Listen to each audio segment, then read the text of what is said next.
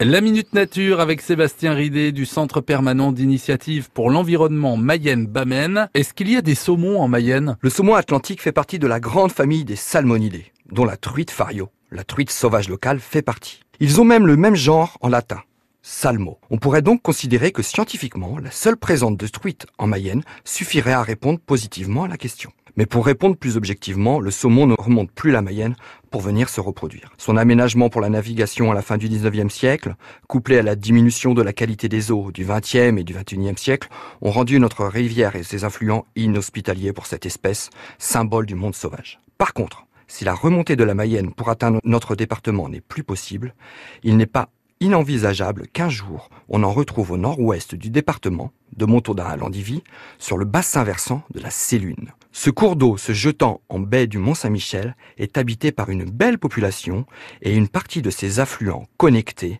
prennent leur source en Mayenne.